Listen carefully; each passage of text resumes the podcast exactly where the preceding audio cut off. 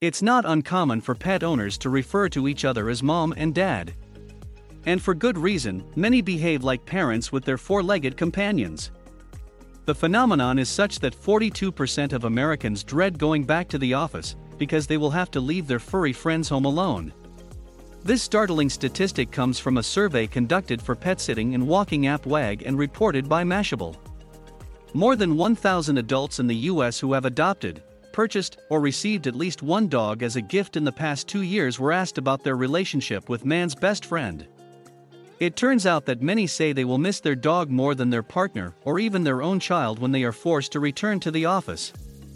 And it's not all that surprising, many people have become accustomed to spending a lot of time with their pets with the rise in working from home.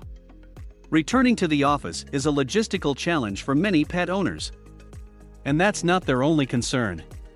The WAG survey reveals that many pet parents did not expect to have so many responsibilities when it comes to owning a pet. They are amazed at the amount of time, money, and effort it takes to care for their dog. The charity PDSA estimates that owning a dog can cost up to £30,000, or about $39,340.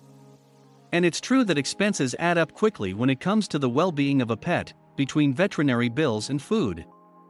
However, animal lovers are not always aware of this. 87% of Americans surveyed by WAG admit that they would have benefited from better education about the monetary cost of owning a dog before taking the plunge. But they don't regret their decision.